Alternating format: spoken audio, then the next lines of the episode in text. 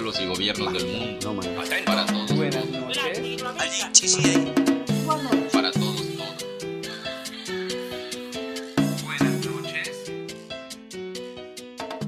Una noche en Latinoamérica, una propuesta de la Asociación Unidos para Torre Latino Radio Campus 106.6 FM.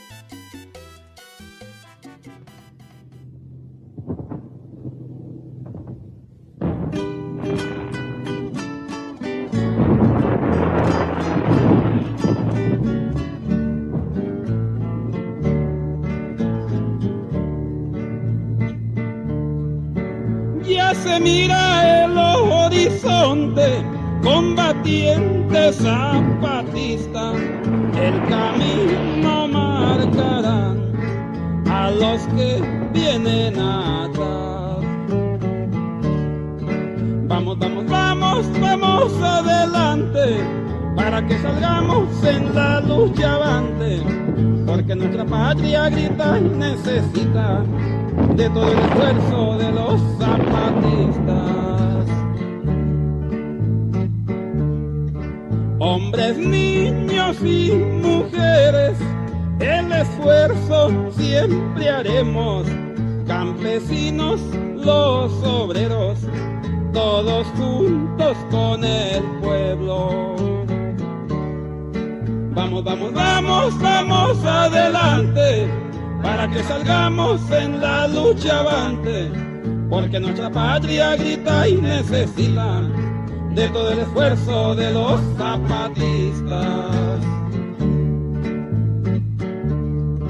Ejemplares hay que ser y seguir nuestra consigna, que vivamos por la patria o morir por la libertad.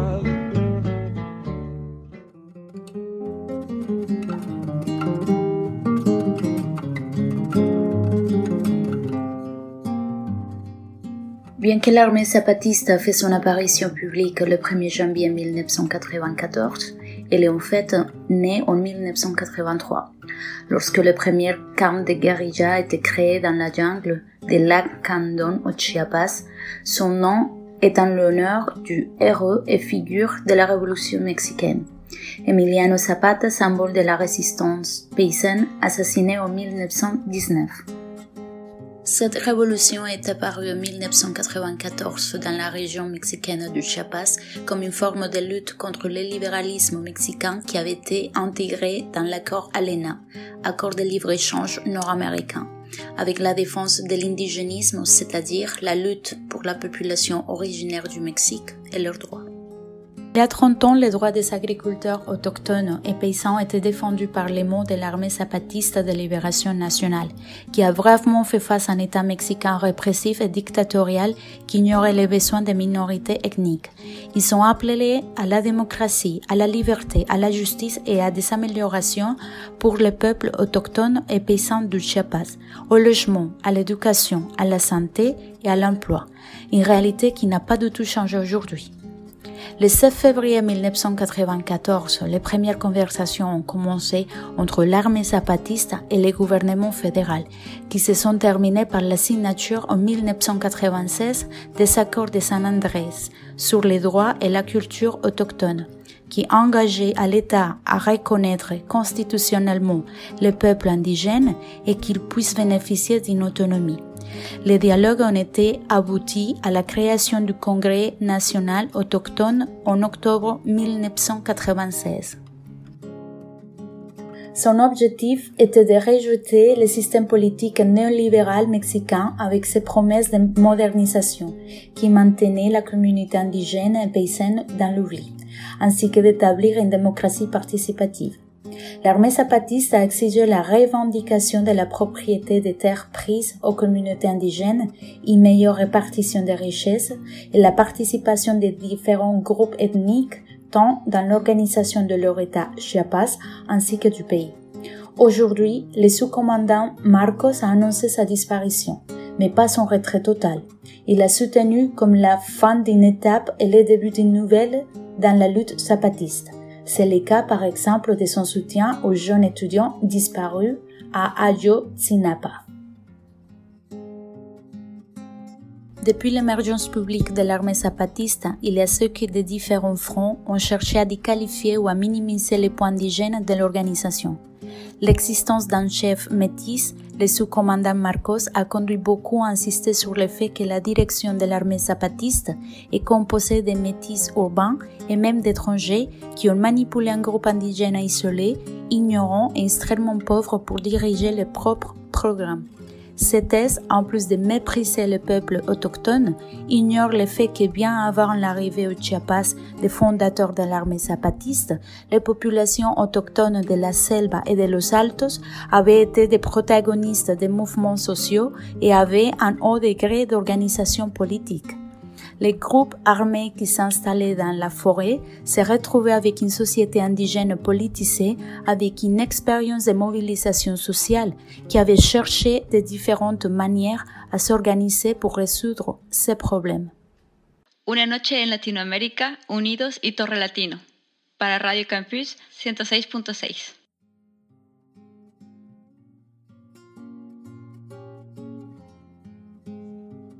Aujourd'hui, le Mexique connaît une conjoncture politique sociale avec l'arrivée d'un gouvernement qui dit faire partie des gauches dans lequel de nombreux Mexicains ont l'espoir d'un changement.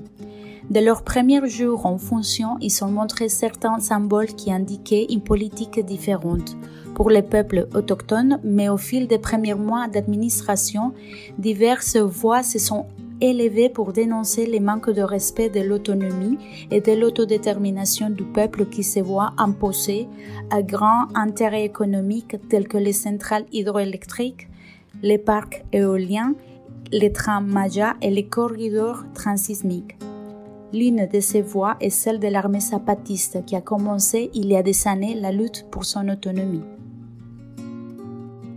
Et pour Don Joaquin, il était difficile de parcourir ces terres récupérées qui, avant les soulèvements 1994, appartenaient aux agriculteurs, qui, avec la complicité des autorités locales, étatiques et fédérales, soumettaient les véritables propriétaires du territoire.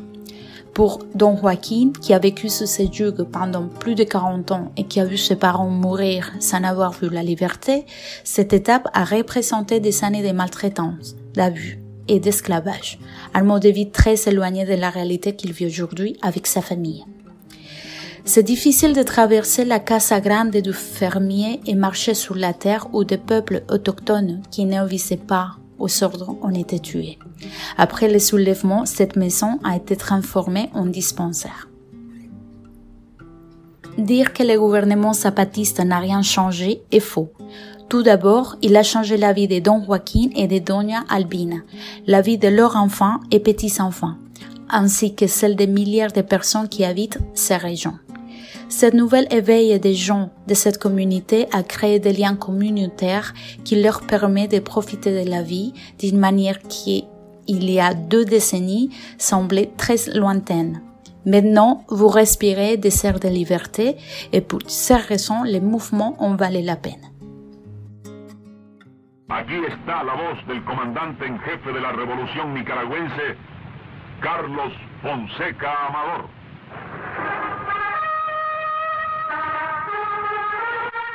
Sean cuales sean las diferencias entre los nicaragüenses, cada uno tiene lugar en la fila del Frente Sandinista.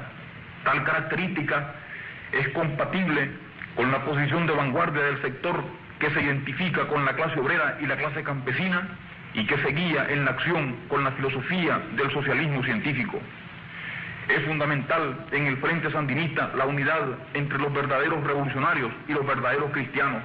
Todo esto justifica nuestro llamamiento a formar por los diversos rumbos del campo, la montaña y la ciudad nicaragüense distintos comités sandinistas clandestinos, capaces de ponerse al frente de la lucha local político-guerrillera.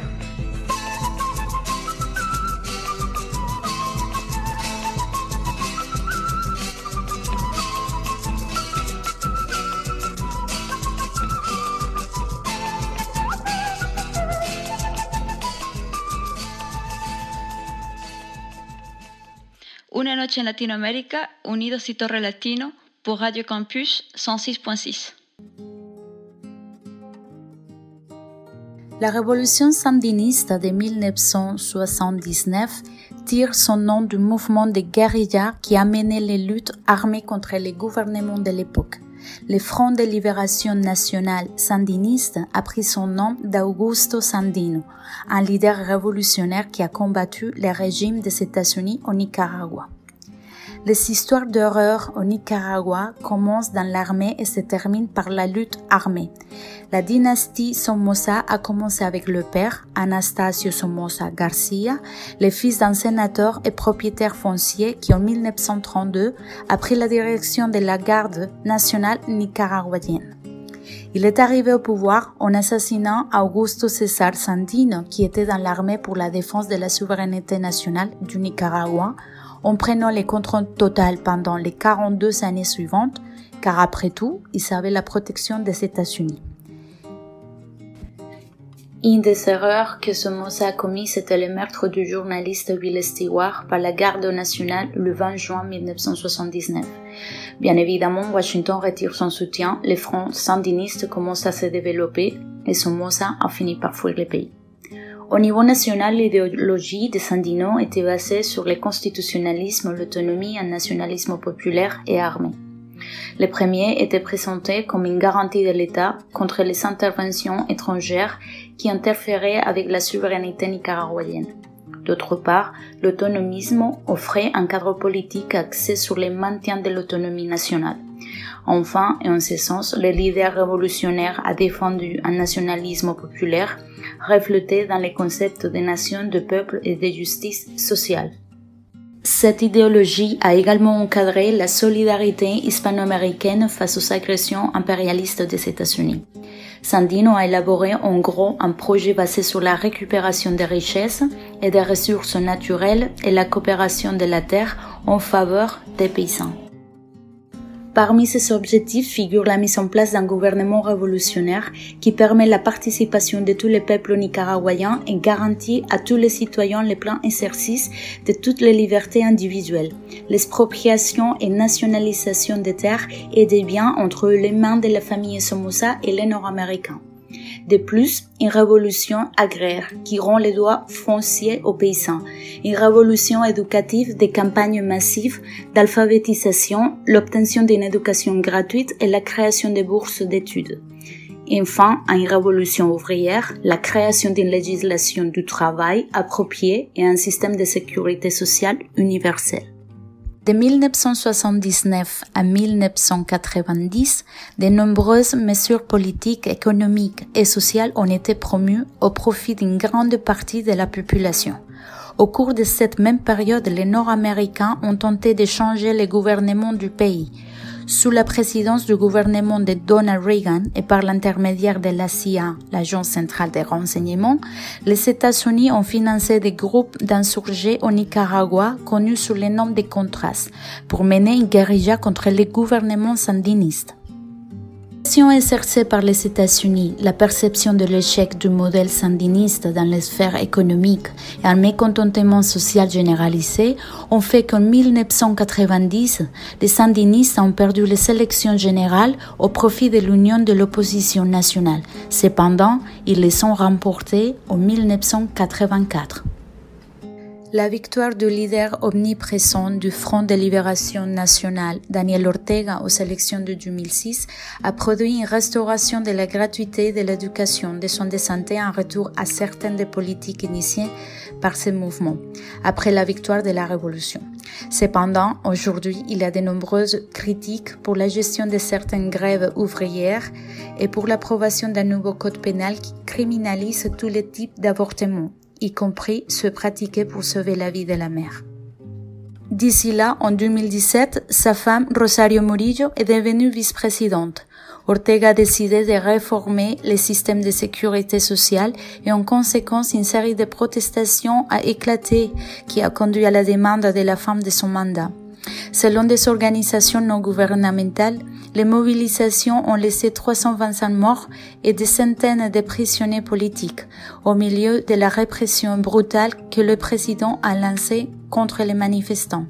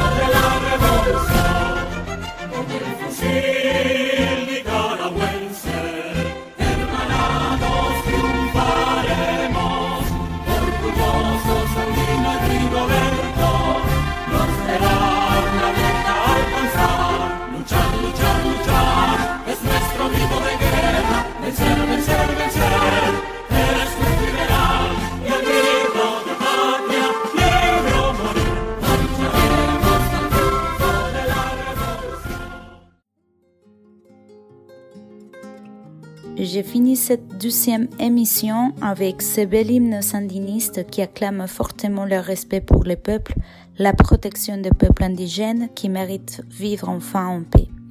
On se retrouve dans ma troisième émission. Nous voyagerons à nouveau en Amérique du Sud pour savoir un peu plus sur la guérilla de l'Uruguay, los Tupamaros. À très bientôt mes chers auditeurs.